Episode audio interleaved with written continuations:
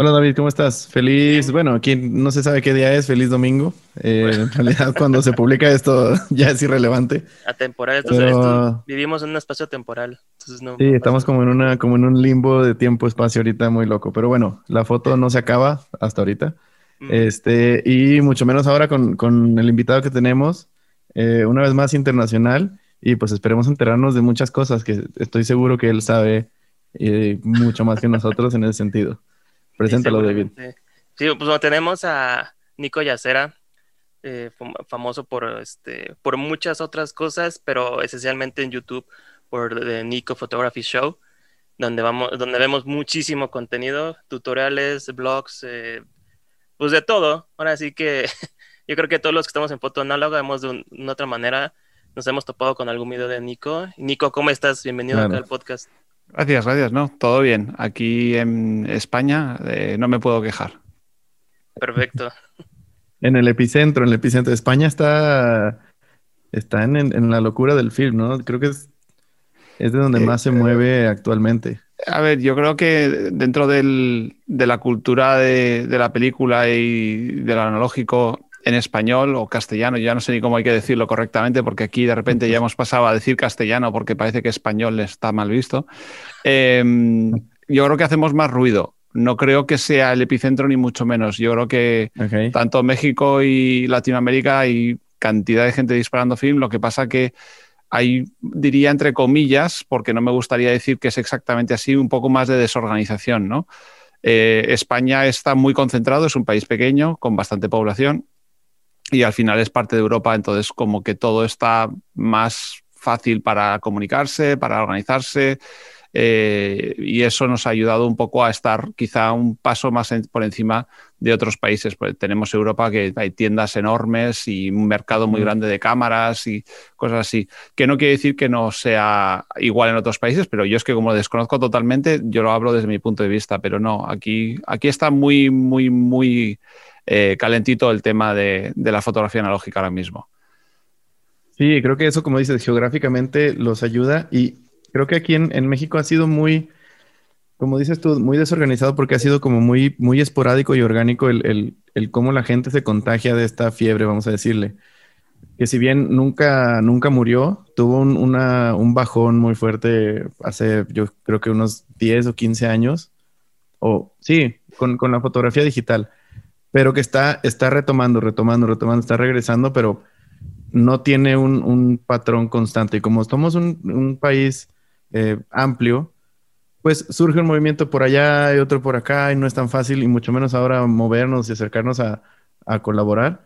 Este, más que ahora pues en, línea y todo esto, creo que es cuando ha habido un poco más de empujón, que se, se generaron canales, comunidades, la gente está compartiendo información, las redes sociales obviamente son un gran partícipe de esto. Y, y sí, pero ah, creo que por eso nosotros sentimos que, que, España está así como en un, en un paraíso y además el acceso a cámaras es, es, impresionante. Acá la única opción de encontrarse una cámara en buen estado y que no te quieran quitar un riñón por, por comprarla es ya sea que te, te, hereden una casa y que te encontraste un baúl viejo y que hay una Leica ahí de la nada. Es, es, es como... claro.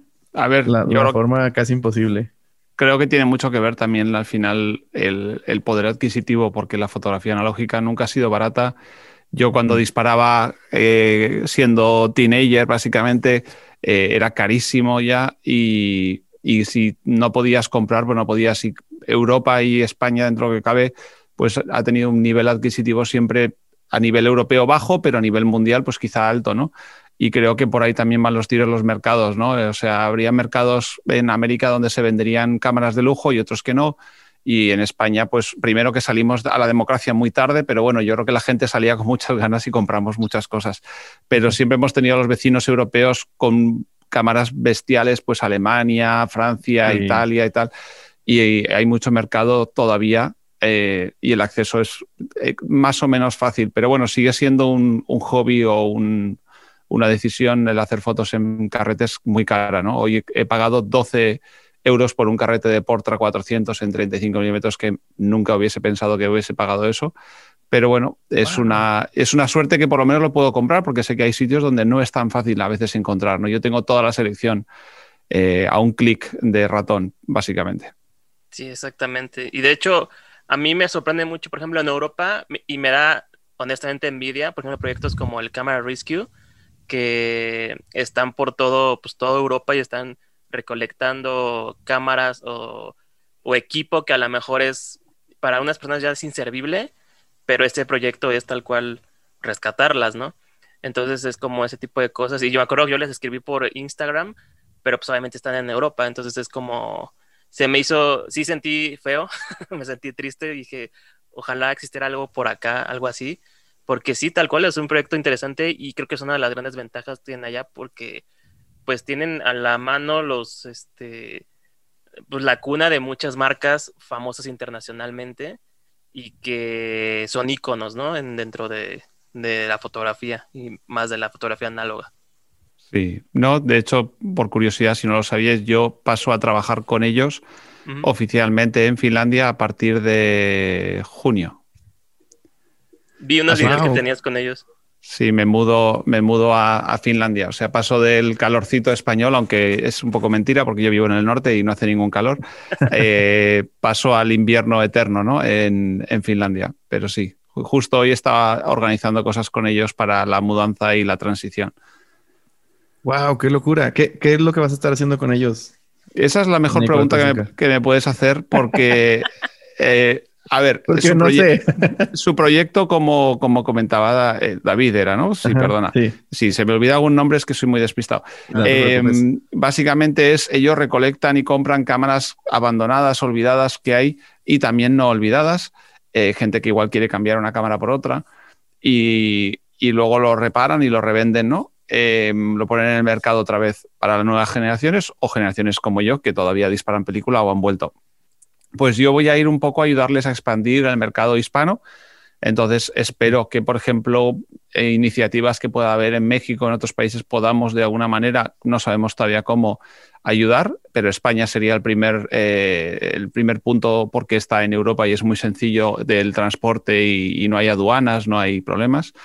Pero yo creo que les voy a ayudar con eso y luego también les voy a ayudar con el servicio técnico en español, eh, consultas en español y luego con contenido multimedia, que es lo que yo hago también mucho, es vídeo, eh, audio, podcast, todo esto, para dar un poco más de luz a su proyecto, porque ellos son finlandeses que tienen muchas cosas buenas, pero una cosa que no tienen muy allá es que no son muy de venderse. Entonces, eh, la idea es intentar ayudarles a venderse mejor. Claro. Porque cada vez que alguien se entera que existe este proyecto, pues se rescatan cámaras, ¿no? Eh, y hay muchas veces que llegan tarde y te enteras de camiones enteros que se han ido a, la basura. Eh, de cámaras o de piezas o lo que sea. Entonces, la meta del proyecto es intentar que no pase eso y que podamos parar ese proceso de, de, reciclado a la basura, como quien dice, y vuelvan al mercado. Perfecto, sí, porque, porque como lo dijiste perfecto, e-, ese proyecto es como de enterarse y más bien es, tienen que empezar a gritarlo. Creo que ahí serás, serás pieza clave tú con, tu experiencia en YouTube. Y creo que nos, nos fuimos en, desorden en las preguntas, ¿no, David? O sea, Ay, perdón, nos vamos, nos vamos, no, no, nos, nos agarra la, plática. Pero cuéntanos un poquito, Nico, de, de ti, de, de tus inicios, por así decirlo. ¿Por qué estás metido en la fotografía? Eh, a mí siempre me ha gustado observar. Yo he sido de serie desde nacimiento muy callado, eh, muy observador, muy de mirar las cosas. No soy, no me gusta nada hablar por hablar, aunque luego lo disfruto de mis cosas, ¿no? De la fotografía ya sabéis que puedo hablar mucho, mucho, mucho tiempo. Pero siempre eh, no he compartido los gustos de la gente del fútbol o de lo que sea, ¿no? Los deportes y tal y a mí la fotografía era una cosa que me llamaba bastante y me ayudó pues poder fotografiar esos momentos. Y luego eh, me ha gustado mucho trabajar con las manos. Mi abuelo era escultor, eh, yo trabajé en su estudio con martillos y herramientas desde muy pequeño y siempre me gustó usar la cabeza y usar las manos. Y la fotografía, en, cuando yo empecé, que era analógica solamente, era todo eso, ¿no? Era, era pensar, era usar las manos, era expresar, quiero hacer una idea y llevarla hasta el final, ¿no? Que no es solamente tener la idea y ponerla en un papel, sino que pues el laboratorio, la química y eso enredar. Y yo empecé pues eso, sobre los 13, 14 años calculo, con ello, que era la época donde todavía existía solamente película, no había nada digital, y, fui disparando por ahí. Y luego ya yo patinaba, eh, lógicamente el mundo del skate se mueve en la fotografía porque no era un deporte de televisión ni de vídeo, sea, había vídeos, pero era muy raro. Eh, en su día ya empezaba a ver más, pero no era una cosa que salía en la tele, que ponías la tele y te salía gente patinando, ¿no? Y era más under, sí. Sí, e, era la fotografía, era lo que había y la fotografía era eso, ¿no? Y para mí fue por ahí. Lo que pasa que lo dejé un tiempo y volví cuando mi trabajo eh, me dijo que se iba, iba, tuvimos la primera crisis del 2007 o 2008 y me dijeron que tenía que pasar una semana en casa y una semana en el trabajo. Y dije yo, ¿en casa qué hago? Porque no tenía ningún hobby más que pues, salir los fines de semana con los amigos y, recuperé ahí. Y desde ahí fue cuesta abajo todo en cuanto a que me metí en el digital full frame, de ahí pasé a una Hasselblad y ya olvídate. O sea, entré en la Hasselblad y ya empezó el torrente porque la fotografía analógica, una cosa que tiene muy interesante es que hay tantos, tantos caminos distintos y eh, totalmente únicos comparado a, nada, ¿no? Porque en, digital sí, pues tienes el full frame, las mirrorless, eh, si tienes con espejos, si tienes ahora las que llaman de formato medio, que bueno, el sensor es un milímetro más grande que el full frame y ya lo llaman lo que sea. O sea, pero es, es, una, es un sistema muy, muy establecido, ¿no? Es una línea muy recta y es con qué cámara empiezas y acabas siempre igual, ¿no? En un ordenador, haciendo algunos retoques y luego, si quieres, imprimes. Pero el analógico es como de cada cámara es un mundo, ¿no? Pues tienes las telemétricas, tienes las cámaras instantáneas, tienes las cámaras de gran formato, y eso es como que te explota la cabeza de repente a alguien como a mí, que me gustan las cosas, es como de, ¡buah! Hay tantas cámaras y todavía hoy descubro cámaras que digo, ahora quiero una, ¿sabes? Eh, sí. Y ahí sí. Sí, sí, hoy mismo me ha escrito alguien con una cámara de 4x5 eh, TLR, de las de dos objetivos, que además es una cámara súper rara de ver y me la ofrecen a un precio bueno y es como de no debería comprarla, no debería comprarla, no debería... Eh, y es, siempre es lo mismo. Pero bueno, por ahí empezó, empezó un poco lo mío. Nico, entonces dirías que, que aparte fotógrafo coleccionista, ¿no? Supongo. No, o sea, coleccionista no diría, porque yo considero un coleccionista el que compra por coleccionar, compra cámaras que están perfectas o cosas raras. Y para no usarlas, ¿no? y, las puede ser que las use, pero yo soy al revés. A mí que una cámara, por ejemplo, tenga marcas o algo, de hecho lo agradezco porque no me da tanta pena usarla, ¿no? Cuando he comprado mm. alguna cámara que está muy nueva y tal, la dejas como en un lado y, te queda como cosa y dices, no, es que está muy nueva y además como son cosas que no se venden más. Entonces, coleccionista no, yo diría más bien, eh, pues eso, un apasionado de, las máquinas, pero coleccionista, coleccionista no. Ya, ya.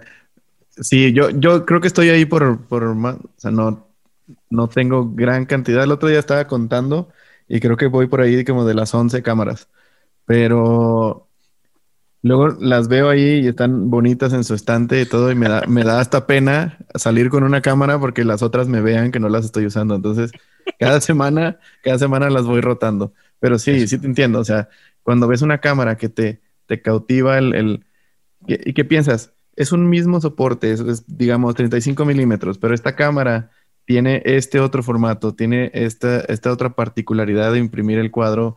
O sea, dices, bueno, ¿y por qué no estás conmigo también? Entonces, así te quedas y empiezas así, no, no, hay veces que digo, bueno, no me voy a meter a, ver cámaras ni, voy a bloquear eBay por lo, por lo pronto para no estar ahí tentado. Pero sí, es algo que no, no, no, no paras, o sea, no paras de seguir investigando, no paras de seguir enterándote, no paras, es, vaya, es, creo que es, es un hobby que te demanda mucho económicamente, pero también intelectualmente, porque tienes que seguir buscando en información que sabes que ya está, porque sabes que ya se hizo, que ahí están los manuales, ahí están las cámaras, ahí está toda esta historia de, una, pues un, formato, un soporte de, fotografía que existió por muchísimos años y que era el único, y que ahorita en realidad estamos redescubriendo, por lo menos nosotros, y escarbando toda esa información. Entonces, ahorita escuchándote me identificaba mucho, porque estoy un poco igual en ese mismo limbo. Sí, yo creo que lo que hablabais antes de, hablábamos de la fotografía y cómo nos hemos descubierto entre nosotros.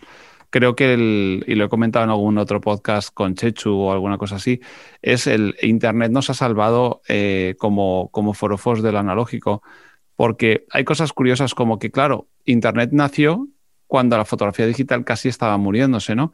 Entonces los manuales, los libros, toda la información no estaba digitalizada.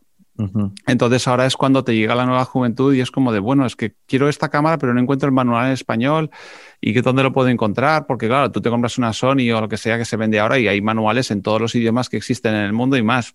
Eh, entonces esa, curiosidad es lo que un poco a la gente le lleva, ¿no? En cuanto alguien te deja, y lo que decíamos, que tengo una, en el baúl de tu abuelo aparece una, una yo qué sé decirte, una chino, ¿no? Y dices, a ver, esta chino, te metes en internet, te empiezas a googlear y apareces en un foro de alguien o apareces en un blog y dices, a ver, el blog, este modelo no lo encuentro, igual el mío es especial. Entonces te crea como una especie de cazatesoros, ¿no? Eh, y eso es súper bonito y al mismo tiempo triste porque también piensas que eso, que es que no hay más y el día que más o menos se vayan rompiendo estas máquinas, pues se van a quedar como, como tesoros, ¿no? Pero, pero bueno, es, muy divertido, no, no te aburres, eso seguro. Sí, sí, claro. Y, ahorita que mencionabas ese proceso, yo cuando encontré la primera cámara que usé en, casa de mis papás, que ya la habían abandonado, porque la usaban mucho cuando éramos niños, cuando éramos pequeños. Ya cuando estábamos un poco más grandes, ya tenía, debe haber tenido 14 años o 13 años, ya estaba esa cámara guardada en una caja. Cuando la encontré, y la empecé a, a curiosear e, e, inspeccionar, empieza esa, por dentro esa sensación de, ¿y qué tal que funciona? Entonces, esa urgencia de ir a comprar un rollo es, es, es indescriptible porque ya quieres ponerle algo y empezar a tirar. Y desde ahí quedé enganchado. Era una Pentax Camil. Ah, pues es una cámara fantástica. Sí, sí, sí, esa es la, la, de la familia de todo, de toda la vida. Este, Nicole, ahora ya que sabemos como tu, tu origen, cuéntanos ¿Cómo empieza tu canal, tu canal de YouTube, Nico's Photography Show? ¿Qué es? ¿Por qué lo haces? Eh, queremos saber de ti eso. Sí, pues como todo en la vida, las cosas cambian, ¿no? Eh, empecé o evolucionan. Yo empecé pensando en tengo que vender las cámaras que tengo, porque tengo demasiadas, y qué mejor que hago un par de vídeos y los vendo. Y, yo, esa era la idea. Eh, ha pasado justo lo contrario. Y, y, nada, yo pensaba súper inocente de mí o ignorante, yo diría más bien ignorante, que YouTube era comprar, cogerte una cámara compacta, que en aquella época todavía se vendían muchas compactas, ¿no? Te ponías una compacta en un trípode y, le daba a grabar vídeo y ya está. Eh, y eso era un vídeo pues como los que podía estar viendo en aquel momento de otro agente pues como Ted Forbes de The Art of Photography, que tenía un canal que era como el más popular en aquel momento de, de fotografía y era un referente y te das cuenta súper rápido que hacer un vídeo para YouTube o para lo que sea es mucho más complicado de lo que parece. Y otra vez nace mi curiosidad sobre los aparatos, sobre los micrófonos, sobre la iluminación, sobre cómo grabar de una manera. Entonces nació una especie de semilla de lo que es el vídeo. Y empecé por ahí, empecé para explicar un poco las cámaras que yo tenía y para luego venderlas, pero se quedó el concepto de compartir. Y yo ya en aquel entonces había estado eh, ayudando en la moderación de un foro de formato medio, que se llama formatomedio.eu de Europa, pero bueno, es a nivel eh, internacional, hay gente de Cuba, hay gente de Sudamérica y Latinoamérica. Em, y era como que de repente dije, espera, no hay mucha información de muchas cámaras que yo tengo, pues bueno, voy a ir haciendo. Y a la medida que la gente te va diciendo, oye, me ha encantado este vídeo, me ha gustado el tutorial, puedes hacer un tutorial de esta cámara, de este flash, de tal. Como yo tenía una colección bastante grande de cámaras y si no tenía yo, tenían amigos míos, te quedas como en el tema ese y fui cogiendo adicción. Y luego noté también eh, una gran cantidad de, bueno, falta de información sobre la industria que estaba poquito a poquito volviendo, ¿no? Y ahí fue cuando pues fui pensando en lo del telediario. Yo me fui a Fotoquina en 2016, que la Fotoquina era la feria de fotografía más importante que había en el mundo durante muchísimos años, eh, en el 2016 y yo tenía como 500 suscriptores y básicamente saqué como 1.000 euros del banco, me cogí un vuelo, me hice unas tarjetas de visita que las pagué carísimas, pero bueno, las pagué, es el diseño del logo y todo eso, que lo he mantenido porque ya, o sea, lo he pagado, lo, lo Ya lo pagué, ya me Eso es, eso es, lo, mantendré eternamente. Y me fui para Fotoquina con un micrófono que no había probado ni una vez. Y estuve como cinco días allí, grabé cosas y luego resultó que todo lo que grabé no funcionó porque el micro lo había probado en mi casa, claro, sin ruido, se oía perfecto, y cuando entré a Fotokin a los pasillos, todo era ecos y ruidos ajenos. Y había entrevistado pues, a Kodak, a Cinestill, a Hobo, un montón de empresas, y de repente me di cuenta de eso. Así que yo ya me lancé de cabeza a lo de YouTube, me lo tomé como si fuese profesional desde el día, no voy a decir el día uno, pero a la de seis meses yo ya pensaba que era, no sé, un profesional youtuber, ¿no? Así que ahí, así empecé. pues es, empezar con el pie derecho, yo creo, el, con, con fotoquina. Bueno, el pie derecho y mala suerte con el micrófono, pero... sí, claro. Pero creo que son de esas señales que te da la vida donde dices, bueno, que también, como dices tú, entras a un nuevo reto y te, empieza a retomar esas pasiones y esas ganas de investigar y conocer más cosas. Este, y sí, creo que de los que nos gusta hacer video, cuando entramos, la, primera barrera con la que te topas es como, hoy también tengo que hacer audio. de, hecho, sí es lo más... Nadie me dijo eso. de hecho, es de lo más complicado, ¿no? Sí, pues sí para nosotros sí que somos visuales y... Sí, a ver, el audio es complicado. Es que todo tiene. O sea, si haces vídeos en YouTube tú solo, te conviertes en maestro de como 12 cosas distintas. Desde la edición de vídeo, la investigación, eh, eres actor o talento, eres, eh, tienes que ser modelo de manos. Yo dejé de morderme las uñas porque salían mis manos en los vídeos. Eh, Sí, sí, es todo, es de me tengo que peinar antes de salir en cámara, mírate no sé qué, tal. O sea, te conviertes en un montón de cosas que no agradeces, o sea, no te das cuenta todo lo que haces hasta que de repente vas a trabajar con alguien en algo, pues como he estado con Camera Rescue en, Finlandia, y dices, ahí va, si hago como 12 cosas y no las hago tan mal, o sea, más o menos las vas aprendiendo todas a la vez, ¿no? Sí, justamente. Oye, Nico, por ejemplo, yo te puedo confesar de que yo tuve dos... Em, como que quise buscar dos cámaras y por bueno no por tu culpa más bien gracias a ti puedes decir por mi culpa ¿eh? por ejemplo la primera fue la este Rolleiflex la SL66 eh, casi no había mucha información de esa cámara honestamente cuando la buscabas. No había y menos en video que normalmente lo que busca mucha gente es video. Si quiero verla cómo la usan y cómo cómo funciona no y la otra fue la este hay con la, este, una telemétrica, la ZM. Sí. Este, que igual, o sea, de por sí, porque los precios, obviamente no todo el mundo la tiene, pero son de las cámaras, son raras. Y yo me di cuenta mucho en tu canal que tienes mucho equipo particular o que no es muy común. Y la pregunta va direccionada es a cuál de todas las que tienes es tu favorita.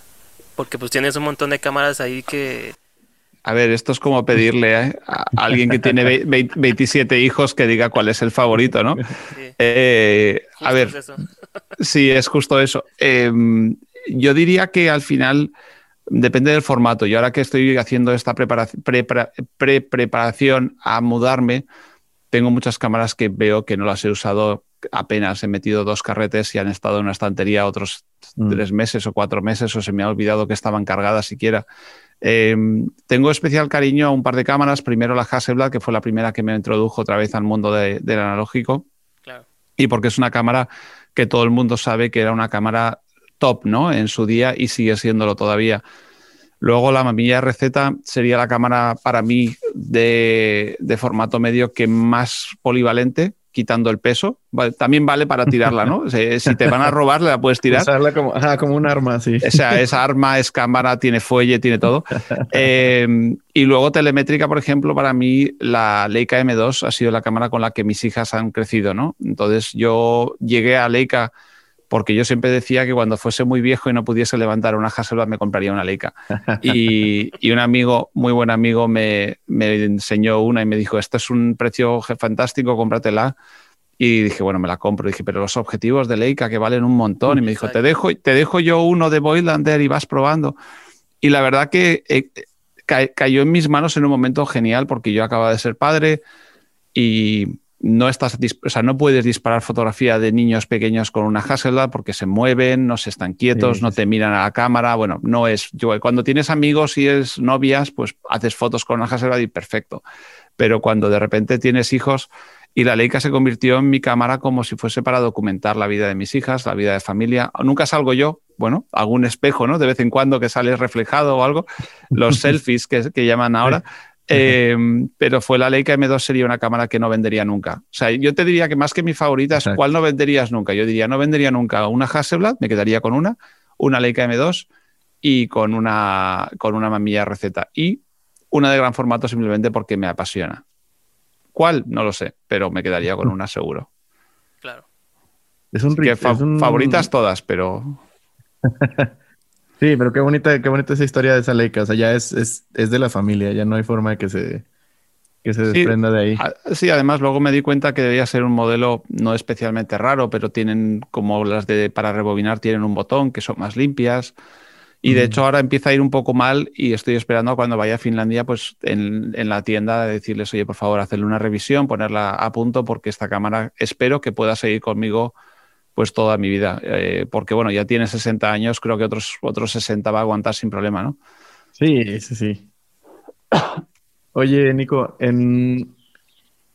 ya hablamos como de, las, un poco, ¿no? Implícito, de las diferencias entre la foto digital y la foto analógica y, la, parte como más, como más personal, pero hablando de, imagen, ¿qué, ¿qué, beneficios encuentras en la fotografía analógica o en los medios tradicionales, por así decirlo? A ver, voy a decir una cosa un poco bestia. Espero que vuestro podcast no esté monetizado, pero yo esto lo comparo de la siguiente manera. Eh, la fotografía analógica y la digital para mí se parecen mucho a lo que podría ser una relación, y diré sexual por no decir nada así que ofenda. Eh, no es lo mismo ver una película porno en la tele que hacer el amor con una persona, ¿vale? O sea, pues una cámara digital para mí es como ver porno en la tele.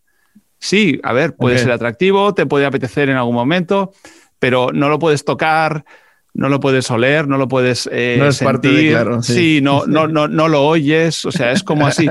En cambio, la fotografía analógica tú la puedes tocar, la puedes oler, eh, la puedes compartir, eh, te va a dar eso. Entonces, para mí es como eso. Y luego, orgánicamente, la fotografía analógica para mí tiene un punto orgánico, ¿no? Y le puedes llamar grano, lo puedes llamar lo que quieras, pero es orgánico. Yo con la foto digital, me da igual que sea con el teléfono móvil, con una cámara digital. Eh, y muchas veces te dicen, no, pues cómprate una digital y cómprate una cámara buena y es como que no tienes dinero y dices, a ver, todo lo que tengo vale mucho más dinero de lo que cualquier digital que vendan ahora mismo, la más, la más grande que haya. Eh, pero a mí no me interesa, ese proceso me resulta eso, ¿no? Como ver porno en la tele. Es como de, es impersonal, eh, le falta carácter, le falta sentimiento, le falta todo. Y no digo que es una herramienta súper válida, que yo la uso porque grabo en digital, porque uso una cámara digital para los thumbnails, porque uso un ordenador, porque ahora estamos hablando gracias al medio digital, me parece increíble. Además, soy un fanático de la tecnología, o sea, conozco todos los modelos que hay ahora mismo digitales, en teléfonos y todo, pero no es algo que disfrute de hablar de ello, es como hablar de DVDs, ¿no? De ha salido un nuevo DVD y ahora los DVDs se, serán viejos para muchos, pero cuando te comprabas una nueva lavadora, lo mismo, ¿no? Es como una lavadora, no dice nada. Pues para mí son unas herramientas que no tienen alma, ¿no? Las cámaras analógicas tienen muchas más historias que contar y a mí me gusta eso. Y la analogía la hago con el porno, entre comillas, que suena feo, pero es muy así, ¿no? Es, es como, no sé, es que tú le das una cámara de verdad a un niño o, o yo mis hijas que tienen ya una edad un poquito más mayores y la disfrutan mucho más que lo de hacer fotos y mirar una pantalla. Y aparte eso, lo de, lo de poder la, el, ah, la recompensa instantánea.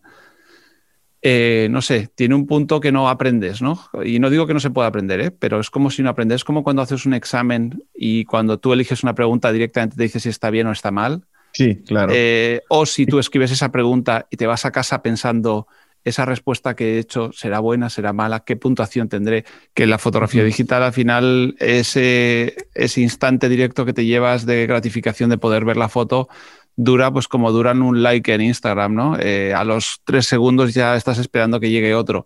Em, con la fotografía analógica tiene ese punto de espera que no, es, no tiene por qué estar ahí, ¿no? Yo he disparado un carrete, lo he revelado y lo he positivado en el mismo día y es súper divertido también, pero siempre hay un punto ahí que te da tiempo a pensar las cosas, a analizarlas, ver cómo se seca el carrete, ver las fotos, decir, ay, sí que cerrar los ojos en esa foto, eh, cosas de esas que, entre comillas, nos lo pone un poco más complicado, pero también nos lo pone un poco más interesante, ¿no? Lo, que es fácil y lo que es inmediato a veces aburre muy rápido, ¿no? Y, creo que el punto ese de que tengamos que esperar, que nos cuesta un poco de dinero cada foto, bueno, cada vez un poquito más, eh, eso es siempre súper interesante porque te limita, entre comillas, aunque no tenga que limitarte, ¿no? Claro. Em, yo siempre digo que no tienes por qué hacer fotos lento, puedes hacer un carrete en tres segundos con una cámara eh, un, poco, un poco moderna, pero normalmente te lo tomas con calma por eso, ¿no? Porque tiene un coste, porque te lo quieres, lo quieres disfrutar y, saborear. Exacto, sí, porque al final de cuentas termina siendo parte de un ritual. Eh, es, es, como todo este proceso. Y, y, justo ahorita quería, quería preguntarte acerca de, del gran formato, porque ese es un ritual aparte, completamente diferente a, no sé, a, medio formato, a, a 35 milímetros, obviamente. El, el, el, setear la cámara es, prácticamente ya ahí se te va un, tiempo indeterminado, el foco, cargar la película, o sea, es como una meditación prácticamente. O sea, y quería ver en tu experiencia eso, cómo, cómo lo vives, o sea, ¿Qué, eh, es para ti ese, ese proceso? Dices, bueno, voy a tomar una foto, me lo pienso dos veces en si la voy a hacer en, gran formato o no. Es, a ver, eh, el, como has dicho, el 35 milímetros o el formato medio son cámaras que, que, están montadas y están listas para disparar desde que las enciendes, ¿no? Eh, y algunas no hay que ni encenderlas. El gran formato es todo lo contrario a eso en el cuanto a que es muy difícil que vayas de a disparar en gran formato a ver qué sacas, ¿no? Eh, me voy a dar un paseo y te coges la mochila y te coges el trípode y te coges el fotómetro. o sea, ya solamente la preparación de todo es una, es una locura, ¿no? Es como irte a una barbacoa con los amigos, ¿no? Tienes que preparar todo, la lista de la compra, quién compra, quién trae esto.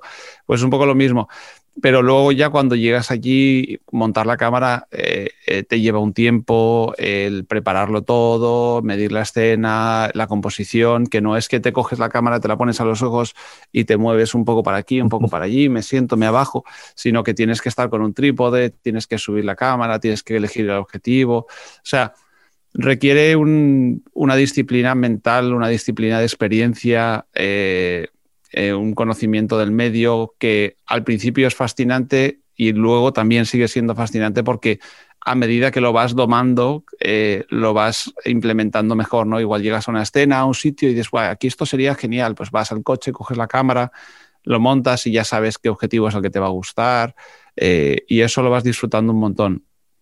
Pero es un formato que yo casi siempre a la gente que empieza le digo que no se meta. De hecho, tengo un vídeo en inglés, de, creo que en inglés y en español, de no te metas ni loco en el 8x10, por ejemplo. Y el gran formato casi siempre no lo recomiendo porque la gente empieza muy fuerte, ¿no? Se compra una, se encuentra una cámara como la K1000 que te encontraste tú de, la familia, eh, se me pone en internet, descubre que hay formato medio, se compra, no sé, una cámara de formato medio, vamos a decir, medio económica, pues una brónica o algo así y dice, Buah, me encanta esto, Buah, la profundidad de campo, la separación, tal. Y lo siguiente es, bueno, he visto que hay gran formato, hay una Graflex que la vende aquí en, mi ciudad, que viene con dos objetivos y una maleta y no sé qué, y te lo compras. Y hay que yo creo que hay que tener una disciplina ya, es como el maestro Jedi, ¿no? Tienes que llegar a un punto de maestro Jedi de la fotografía para poder disfrutarlo de verdad y estar preparado porque hay muchísimos disgustos que te vas a llevar con gran formato porque no hay nada automatizado, el obturador no se cierra solo, no tiene autodiafragma, eh, las cámaras a veces les entra luz porque tienen mal el fuelle, o sea, hay muchísimas cosas. De hecho, yo doy talleres de gran formato y una de las bromas que les explico a todos los alumnos es, yo no te voy a enseñar a cómo usar la cámara, te voy a enseñar cómo no usar la cámara y cómo no hacer las cosas y solo te va a quedar una manera de hacerlas, que es hacerlas bien. Y, he enseñado gente fotografía de gran formato en un día que nunca había tocado fotografía de ningún tipo y ha sido capaz de al final del día estar con una cámara de 8x10 haciendo movimientos y basculamientos y hacer fotos y salir bien. Así que creo que el proceso ese de enseñar a hacerlo mal para que solo puedas hacerlo bien ha funcionado bastante bien hasta ahora. Eh, lógicamente se puede enseñar mucho más en gran formato, pero bueno, nunca hay opciones de hacer eh, muchas más clases. Pero sí, es, es fascinante y a la vez da miedo. por decirlo así. y que además es, es el, proceso que viene después, si bien es, es, similar al, al, de procesador de cualquier película, tiene su, propia magia, porque los tanques, la, agitación es distinta, es, es una cosa que, te vuelve a, aganchar otra vez. Es como decimos esto, estamos en un vortex.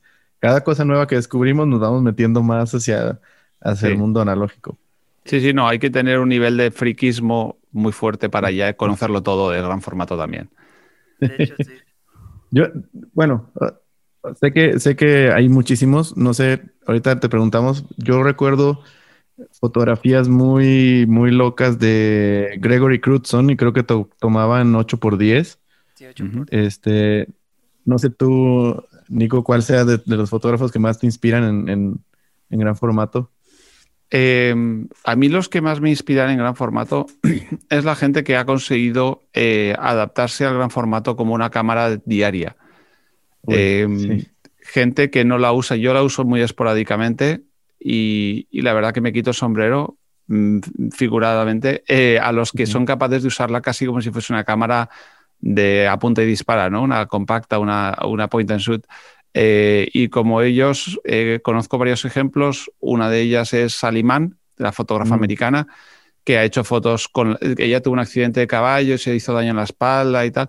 Y ella hace fotos en 8x10 de su familia jugando, ¿no? Eh, y eso me parece increíble que la disciplina que ha tenido que tener, no quiero ni saber los gritos que ha tenido que pegar para que sus hijos o amigos se quedasen quietos para las fotos, porque esto no hay profundidad de campo alguna.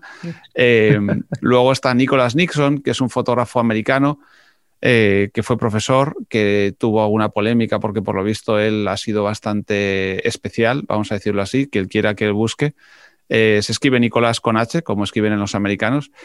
Eh, y él ha hecho unas fotos, por ejemplo, en 11 x 14, que es un formato muy, un poco más grande que el 8 x 10, de, cercanía, ¿no? Como de close-up, como de macros súper grandes. Ha hecho unos de edificios que me encantaron. Y luego tiene una serie que todo el mundo conoce, y digo todo el mundo es la más conocida, que es el de las hermanas, que él fotografió a su mujer y sus dos hermanas durante 40 años cada año. Mm. Y se llaman de, creo que es de Nixon Sisters o algo así, pero bueno, que no son las de, Sisters, no me acuerdo ahora mismo el nombre.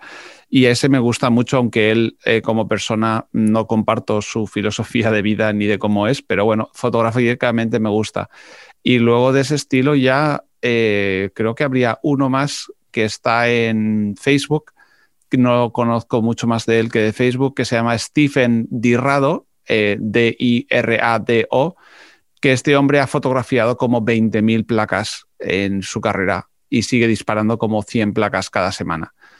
Em, y él revela en un cuarto de baño que para que aquellos que digan que te hace falta un laboratorio, que se callen, porque este hombre revela en un cuarto de baño que parece de, un tren de, cercanías, ¿no? O sea, no tiene más que un bidet pequeñito y ahí las bandejas y va metiendo seis placas y tal y él hace todo, contactos de todo. Él ha fotografiado a su padre durante una enfermedad que creo que se llama, creo que tuvo Parkinson o Alzheimer o algo de esto, muy, muy, de estas muy dolorosas, ¿no?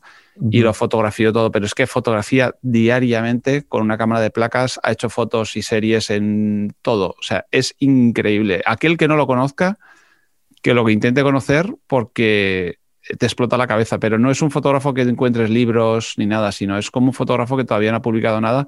Y yo, entre comillas, quiero hacer un documental de lo que pasa, que ahora mismo ya sabéis lo que pasa, entonces no se puede, pero en el momento que pueda, yo quiero cogerme una cámara de vídeo e irme allí, pasarme un mes con él y hacer un documental porque tiene una historia súper interesante y un trabajo que daría para hacer 50 documentales.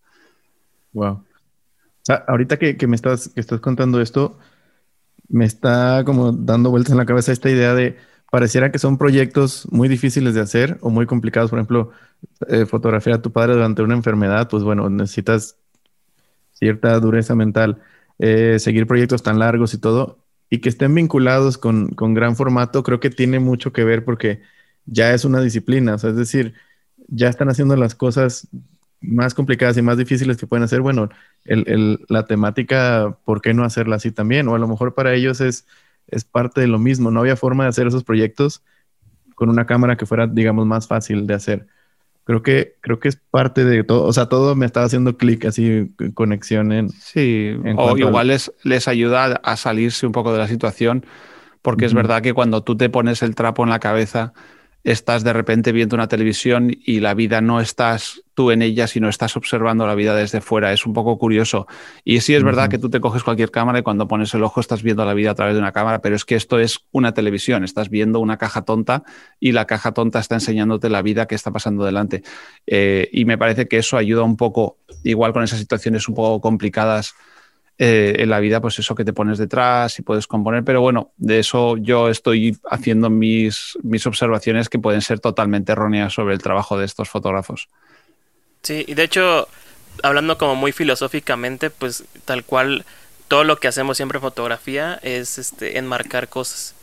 Entonces, el simple hecho de meter algo dentro de un marco, dentro de un, de un frame, eh, el lenguaje y lo que estás comunicando ya se está ya está modificando algo, ya está el código se está formando ya de una vez en tu cabeza con esa ese encuadre. Entonces, cuando tú mencionas esa parte de meterte a este a, ver el encuadre en la cámara de gran formato y que te cubres todo, es como si te desconectaras del mundo totalmente. Entonces, estás ahí tú solito y estás checando ahí, entonces sí es es creo que la fotografía una de las grandes cosas que tiene es eso que eh, el lenguaje a lo mejor no lo compartimos, unos hablan en inglés, otros en francés, italiano, etcétera, pero cuando ven las fotos nos entendemos todos de una otra manera o nos hablamos de una otra manera y nos entendemos y eso es algo muy algo que yo sí le agradezco mucho a la foto, de hecho. Sí, no, no hay no hay barreras, mm. o sea, estás siempre viendo el trabajo de otra gente y no tienen que explicarte qué es la foto. Eh, luego a veces te explican las cosas y no te gusta, ¿no? Pero que, a mí me parece increíble eso, ¿no? El, punto narrativo de, la fotografía. De hecho, yo nunca me ha gustado buscar autores porque los descubro a veces sin querer. Y cuando voy a charlas, cuando se podía ir a charlas y escuchar autores que igual venía un fotógrafo y la gente va a venir a la escuela de no sé qué, un fotógrafo, y yo me iba siempre sin mirar nada de nada de nada de su trabajo porque me encantaba sentarme y decirme, a ver qué me cuenta y a ver qué fotos veo. Y me he llevado sí. sorpresas súper positivas y algunas negativas, pero que igual si hubiese investigado me hubiese llevado al revés, ¿no? Entonces me gusta entrar como, como si fuese un novato ¿no? en, la, en la experiencia de un fotógrafo y no soy muy de fotógrafos y de investigar mucho porque a veces casi prefiero que vivan en el anonimato y en mis fantasías, como cuando lees un libro y le pones voces a los personajes y luego hacen una película y cuando le oyes la voz al protagonista y dices, no, esa no es su voz, la voz se la puse yo en mi cabeza. Pues es un poco lo mismo, pero, pero en la versión de fotografía. Entonces a mí me gusta observar desde, desde fuera, ¿no? Claro. Sí, sí creo que eso, eso de dejarse sorprender es un arma de dos filos, pero prefiero que sea así, como, como dices tú. Luego, hay veces que investigar de más algo a alguien toma como cierta obsesión y ya esperas conocer a un superhéroe y resulta que o, te sorprende más o dices, oye, creo que lo, lo, lo fui elevando mucho en, en, la escala, no sé, de admiración. Está muy loco. Oye, Nico, hablando ya de, de después de los formatos, hablemos de, películas, si te parece. ¿Cuál, ¿Cuál fue la última sorpresa que te llevaste? La más reciente que digas, wow, esta, esta película nunca la había usado y eh, son resultados impresionantes. Eh, no sé, ahí me pillas en cuanto a que no soy muy de experimentar. Eh, yo lo que me funciona lo he estado usando y de hecho he experimentado más por los temas de los vídeos y de YouTube que otra cosa. Pero, por ejemplo, este verano que estuve en Finlandia eh, trabajando con, la empresa allí, eh, un mes para ver un poco si mi mujer se, ponía de la parte de, hacer este viaje. Eh, sí disparé con una compacta Kodak Gold, que es una de esas películas que las compras porque son más baratas, no por otra cosa. Eh, y la verdad que me llevé bastante buena satisfacción y creo que fue la combinación de la luz, de la cámara que utilicé, que fue una compacta que es una Yashica T4, que tiene un modo que es como flash con relleno, que lo que hace es como que expone el sujeto, pero no te quema el sujeto para que los fondos sean negros, sino que como justo lo deja ahí como en el punto dulce. Balanceado, ajá. Sí, y la verdad que me gustó bastante esa película y de hecho hoy mismo, como os decía, he comprado eh, cinco paquetes de tres rollos porque van a ser lo que va a documentar pues mi viaje de vuelta a Finlandia con toda la familia. Va a ser como la película que utilizaré, aparte de blanco y negro, que siempre está cargado en la cámara. La Leica siempre tiene blanco y negro. Nunca he cargado, creo que he cargado un carrete de color una vez. Eh, pero la Leica siempre vive con blanco y negro. Siempre es eh, Ilford HP5 a 1600 y alguna vez he disparado. combinación. Y alguna vez he disparado la T-Max 3200, que la verdad que me fascina. Lo único que me fastidia es el precio, que es casi el doble. Eh, pero es una, esa película, y, yo entiendo que el grano puede ser más feo. Mira, si tuviese que elegir una película en color sería la Gold, y si tuviese que elegir una en blanco y negro sería la T-Max 3200 que no, no, fue hace poco, pero la, la fotografié en el ascensor, ¿vale? Bajando en el ascensor de mi casa, con la luz que hay, que no es nada a mi hija volviendo de, un, de una escena de ballet que hizo y estaba agotada, pues como los niños estos que están sudados, como que no han podido más. Y le hice una foto con una, con una Canon EF, la Canon EF, que es la Black Beauty, ¿no? La de montura FD, con un 50-1.8 barato. Y la verdad que esa foto en papel es increíble. La textura, el grano y todo, me encantó. Y de hecho fue la razón que dije, uff, tengo que comprar más T-Max, pero luego cuando veo el precio digo, no, seguiré con, con, el, con, el, con el HP5. Pero sí, esas dos películas, esas dos eh, situaciones. Yo es que documento a mi familia, entonces yo no soy de street ni de mucho más que eso. Justo. Justo era lo que le comentaba a Beto antes de empezar, porque checábamos el trabajo de, de los invitados siempre, ¿no? Entonces me decía Beto, oye, pero como qué estilo, cómo ves que es. Y le dije, es que creo que Nico no tiene como un estilo, o sea, no es de, calle, no le veo como que algo enfocado. Y ahorita que acá decir mi familia, dije, claro, tiene muchas fotos de su familia. Y de hecho en tus videos, cuando pruebas las cámaras, las haces con tu familia, con tus hijos, con tu, mujer. Entonces dije, no, pues sí, es este, más documental. Sí, a ver, es que si yo ahora mismo le digo a cualquiera, digo, vale, tienes una ocasión única de utilizar algo raro, raro o especial porque eres la primera vez que se usa. ¿Le vas a hacer fotos a alguien que no conoces? O, no sé, a un invitado, ¿no? Ven a una modelo. O vas a coger a la familia, a la gente que más quieres y vas a decir, pues, oye, ya que estoy, le inmortalizo a mi hija o a mi madre o a quien sea. Y porque es que hay veces que pruebo cosas que no, igual no existen más, ¿no? Y, dices, pues yo voy a fotografiar eso. Y además me llevo dos cosas buenas. Me llevo la experiencia de probar este producto y de enseñárselo a la audiencia, pero luego me llevo fotos de mi familia y aparte todo el mundo, o casi todo el mundo, tiene alguien cercano, ya sea familia, un amigo íntimo, un perro, un gato, tal. En cambio no tenemos todos una modelo. O, o sea, es que eso es como para mí, aunque me encanta la fotografía de editorial en película y todo esto, yo digo, es que yo si amo a un modelo o algo, lo veo como tan impersonal que no lo veo al final, ¿no? Y en cambio, la fotografía más cercana a la gente, aparte es mucho más difícil fotografiar a alguien que, no que conoces mucho que a alguien que no conoces nada, ¿no? Porque todo es nuevo con una persona nueva, pero cuando estás viendo otra vez a tu pareja o a tus hijos que les has visto 100 veces, cuesta un montón. Pero bueno, para eso es lo divertido, ¿no? Que, es un reto, ¿no? El, el, estar todo el día intentando buscar algo. Ayer estuve yo haciendo fotos de mis dos, mi hija y mi madre que estaba escribiendo las recetas, porque como nos vamos a Finlandia, pues quiero llevarme las recetas de la abuela. Y estaba con una Olympus PNF de, de medio, de medio fotograma. Y básicamente con aquello, o sea, claro, son 72 fotos, no, no, te duele hacer fotos. Entonces estuve ahí disparando, disparé como 20 fotos de la misma escena y alguna de esas acabará en papel enmarcada en algún sitio en casa. Y ay, qué bello.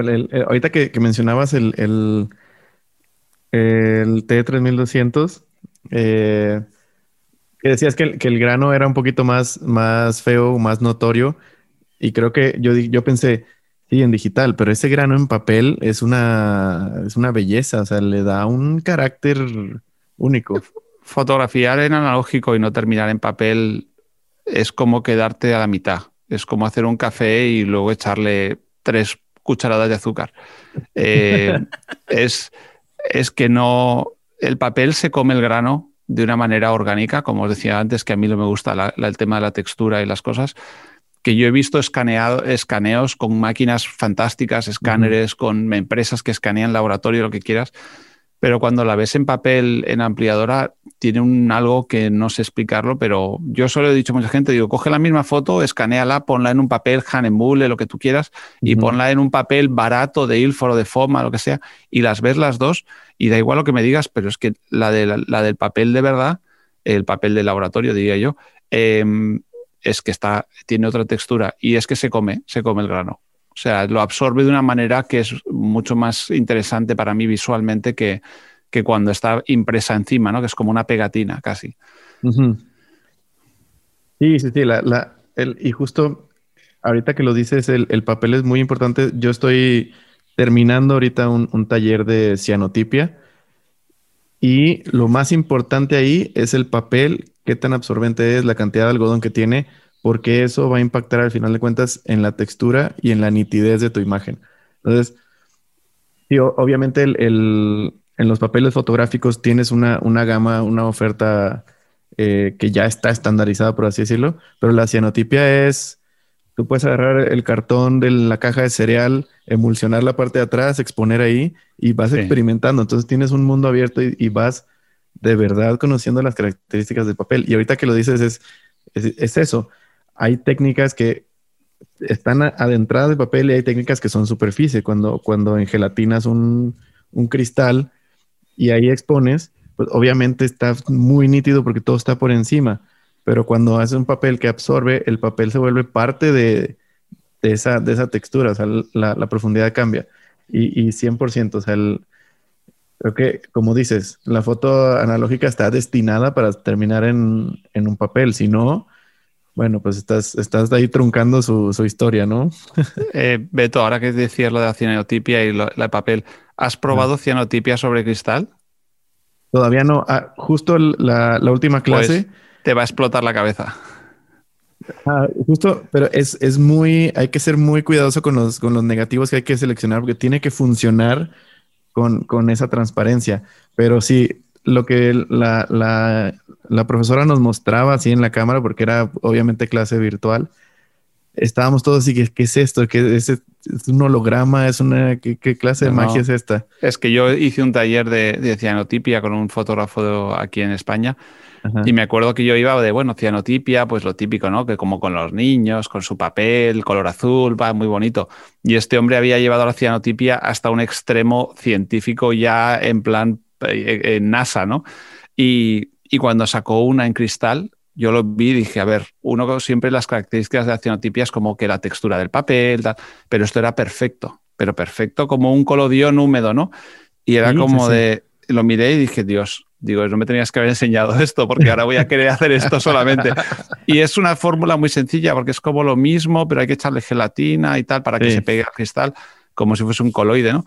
Eh, pero sí, sí, no, no. O sea, fascinante. Yo te digo que es que, como hablábamos desde el principio, hay cada caminito dentro del analógico que te coges la cianotipia. Y la cianotipia es un proceso, entre comillas, híbrido, porque puedes partir de un negativo digital o un negativo analógico y luego vas hacia allí. Pero es increíble. O sea, te puedes. Y este profesor nos había llevado a un punto ya de, maestría que yo lo miraba y decía, no, no, no, no lo entiendo, no sé, porque yo pensaba que era como muy fácil, claro, es muy fácil sacar algo, pero luego puedes llegar a un punto súper complejo y unos resultados increíbles que para mí no le quitan nada de, a otros procesos mucho más nobles que quizás sean más bonitos, ¿no? O llamen más la atención como la platinotipia y, la, y todo esto, que la gente se le llena la boca con eso. Y ves una cianotipia en cristal y dices, a tomar por saco todo, voy a hacer cianotipias. Sí, sí, sí. A mí también me voló la cabeza, me pasó igual, porque la, la, profesora se llama Celica Belis, es una gurú de, de procesos alternativos en Argentina. Y Primero, pues tú esperas el, azul de Purcia clásico de la cianotipia, ¿no? Pero cuando nos empieza a meterse, la próxima clase vamos a ver virados y vamos a ver eh, cómo, cómo enjuagarlos con vinagre, con otros químicos, etcétera. Entonces lo fue llevando a un punto donde yo decía, esto es impresión blanco y negro, esto no es cianotipia ya. O sea, ya cuando haces el viraje con, con líquidos que tengan muchos taninos, y no te estoy diciendo que tienes que ir a comprar un químico, o sea, con un café bien cargado, puedes hacer un viraje de un cianotipia y te queda casi negro o, casi como un, como un Van Dyke y, te, que te quedas que te huele la cabeza y dices, bueno, y ahora quiero imprimir todo así este, porque lo puedo hacer en casa y ahorita que, estamos encerrados, pues qué mejor. Ya le, le pedí a David unas cuantas fotos, dije, te voy a hacer unas impresiones porque, estoy buscando qué, qué, qué, más hacer, pero ya no quiero rebuscar en mis cuadros, quiero empezar a, que, a compartir esa experiencia y mandarte físicamente, David, esa, esa impresión y que tú me digas qué, o sea, qué, pues te provoca. Como, dice Nico, yo creo que va a ser otro, es el, es el otro paso, o sea, hay gente que es fanática de solo tirar foto, ¿no? Y como que su, su, siguiente paso siempre es, ok, empecé en 35 y me, y me voy a experimentar, entre comillas, voy a ver qué pedo con el 110 y luego me voy a subir a formato medio y luego creo que el siguiente paso es 4x5 y así, ¿no?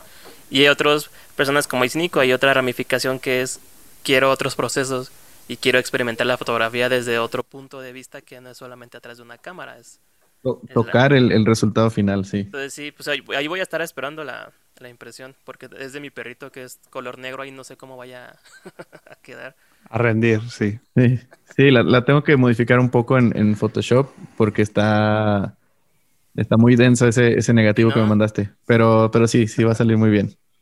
Perfecto. Nico, pues pasamos a una parte de la entrevista que es la dinámica de qué prefieres a ver qué nos dice. Nomás tienes que decirnos la respuesta y el por qué. Si quieres extender la respuesta del por qué va, si no, no pasa nada. Vale, yo soy caótico, ¿eh? Hoy digo una cosa y mañana digo otra, así que podéis preguntar lo que queráis. Está bien, ¿eh? escuchemos la de hoy. Pero, David, antes, antes de acabar, vamos a preguntarle a Nico si, si él que está mucho más informado ah, y más cerca de las emulsiones que se rumora que Kodak va a sacar este año. ¿Tú sabes algo, Nico? ¿O estamos ya, todos... ya, ya sé cuáles son. ¿Qué? ¿Y se pueden decir? No se pueden decir. No, no, puedo decir nada. ah, no. Sí va a haber, pero sí va a haber. Le dije a David, le dije a David, estoy seguro que Nico A ver, no, no sé todas. Eh, se rumorea, y esto puedo decir que son tres, o dos o tres, y yo sé una de ellas seguro, y creo que es algo que la gente estaba con muchas ganas de ver. Eh, no es Kodachrome, lógicamente, ahí también puedo decirlo sin ningún problema. Pero sí, no, son, son buenas noticias. Eso es una de las partes más complicadas de mi trabajo, entre comillas, es que muchas veces sabes cosas antes que nadie y luego empiezas a ver a la gente en los, en los foros y en Facebook y tal. Va a ser Kodachrome. No, yo he leído que va a ser una diapositiva en blanco y negro. ¿qué tal? Y dices, y estás con, tú con la película a veces en la mano casi diciendo, pues si, supieras lo que va a salir, pero no, no, no puedo decir nada. No, yo tengo la suerte que le, mi trabajo con el telediario, con el noticiario, me ha puesto en muy buena onda con, con, las marcas porque les he dado una voz que igual no tenían ya y un medio que es, pues como es YouTube, ¿no? Que yo hago un vídeo en Bilbao, aquí en España, y lo podéis ver vosotros en México, lo puede ver alguien en Vietnam, cualquier lado del mundo lo puede ver y no tengo que tener unos, pues eso, vosotros eh, me contaba Beto que trabajáis con el tema de televisión y tal, pues la televisión tiene un nicho que es en México, ¿no? Si yo quiero ver tu televisión en España no la puedo ver, está como acotada, ¿no?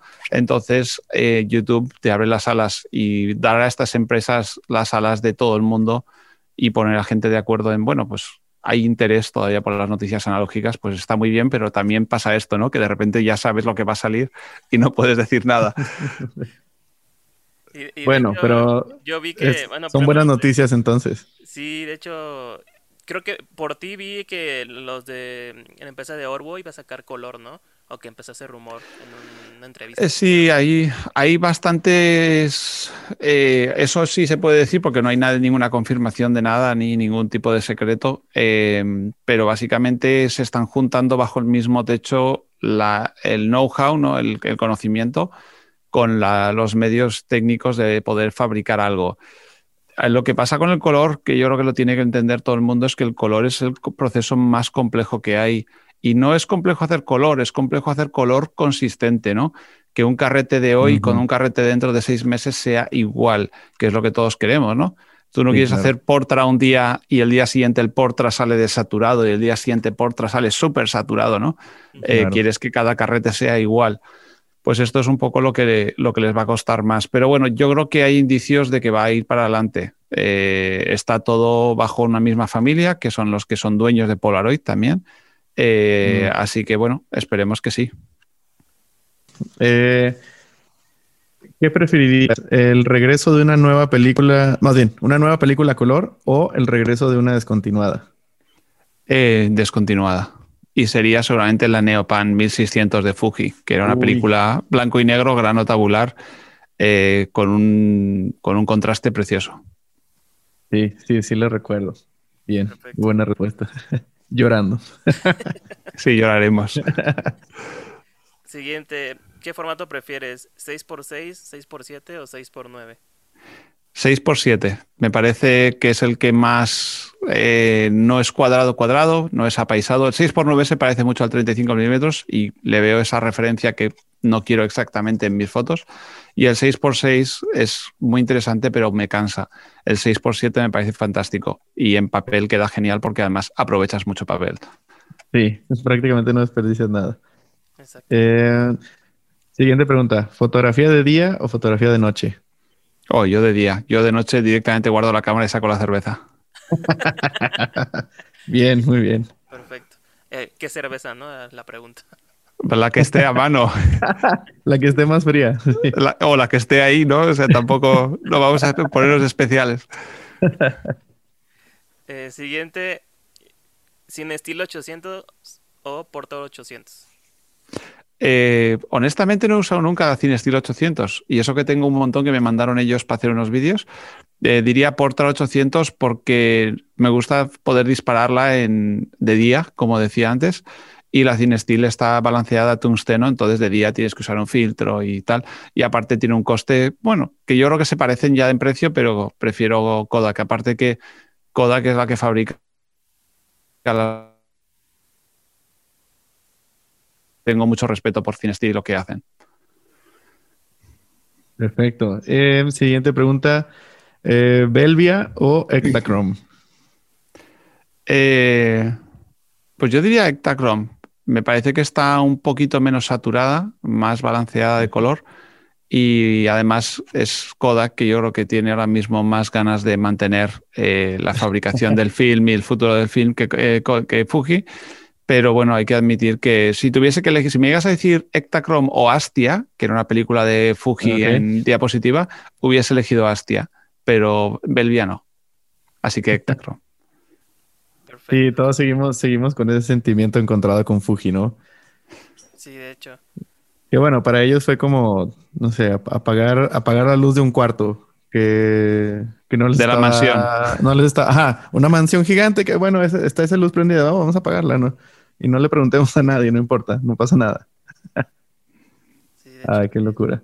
Y otra, esta, esta, la, voy a, la voy a poner extra, eh, porque me dio, me dio mucha risa este tema. Y ahí me, cuando lo escuché, me, dio, me di cuenta que no sabemos ni hablar. ¿Cómo se dice? ¿Formato medio o medio formato? depende de cuál quieras referirte. Se dice las dos. Lo que pasa que en 120 el carrete eh, este es eh, formato medio y el carrete que es la media foto, eh, un 35 milímetros a la mitad, o lo que sería el Super 35, ¿no? que se dispara en cine, sería el medio formato. Lo que pasa que la traducción se hace del inglés, como muchas veces, que es medium format, entonces decimos medio formato, pero es incorrecta. Eh, que no pasa, yo ahí, yo soy muy, decir nazi está feo, pero soy como muy tajante con las cosas, pero pero creo que al final la fotografía, como si lo llamas, eh, me da igual, cianotipia al carrete, ¿sabes? O sea, me da igual hacer fotos, disfrutarlo y ya está. Y como decía, o sea, con una cerveza y hablemos de lo que sea, no me preocupa tanto. Pero sí es verdad pues que si tiene un nombre me parece que está bien decirlo correctamente, pero y luego pasa con lo mismo, ¿no? En España con vosotros, pues nosotros decimos analógico, vosotros análogo. No creo que esté bien o mal, simplemente distinto. Perfecto. Sí, pero este, este lo escuché por ahí en un podcast, no me acuerdo cuál, cuál episodio, pero me dio mucha risa el debate de formato medio o medio formato. Ándale, o cuando este... lo de 120, 120 milímetros, que es un, ah, vicio, es un vicio por 35 milímetros. sí. Pues nada. Sí, eso fue Kodak que tuvo que ponerle la maldita, porque el 35 en verdad es 135 el formato. Y entonces 35 milímetros es como que es los milímetros y el 120 minutos pues son esa gente nueva que entra en el film y, va ahí. Y además hay una cosa curiosa que es que la gente por tener más visibilidad con los hashtags lo pone. Es de está mal, pero yo lo pongo porque así ve más gente. dices, muy bien. Sí, así, así se va modificando el, el Pones lenguaje. una foto de blanco y negro en Instagram y hashtag Belvia, hashtag, Hashtag Portra hashtag- 400. Eso es, hashtag, hashtag mi abuela, hashtag mi madre, eso es todo, todo ahí, meten todo. Sí, esa, esa, esa broma la, la hacemos muy seguido en aquí David y yo, que encontramos algo así que se ve que es más digital que, que el internet y le ponen hashtag Portra 400. Y como, bueno, Claro. la, la gente está volviendo loca ya. Justamente. Nico, pues este, ¿algún plan para venir a México algún día después de que todo esto pase? Uy, Eh, después de Finlandia no lo sabe. Bueno, puede Bueno, ser sí, con el bueno. proyecto. Después, después de pasar frío, habrá que ir a pasar calor, ¿no? Eh, no, sí, yo, mi mujer es de americana, de Norteamérica, de, de Miami, de familia cubana. Y, y Cuba es un sitio que quiero visitar, pero por familia y por respeto a, a lo que les pasó a sus antepasados y abuelos, pues no iré todavía. Eh, pero México es un sitio que me llama mucho y me llama mucho la atención también por la comida. Yo soy muy tragón. Eh, entonces, o sea, la, la gastronomía mexicana me fascina y creo que todo lo que he comido en Europa no se parecerá en nada a lo que pueda haber en México. Entonces, y aparte soy un gran fan del cerdo, o sea, yo soy de bacon y de todo lo que pueda ser cerdo, así que tengo unas ganas locas de visitar México por comer. Eh, y luego a partir de ahí, pues las cervezas y las fotos y todo. Pero sí, sí quiero, sí quiero. Lo que pasa que lo que pasa es eso, ¿no? Que ahora mismo con la pandemia y luego que como me casé con una americana, pues cada vez que hay unas vacaciones es Miami, ¿no? Y, Miami suena muy exótico hasta que llegas y te das cuenta que no tiene nada de exótico, Exacto. eh, eh, más que, que hace mucho calor y hay muchos mosquitos.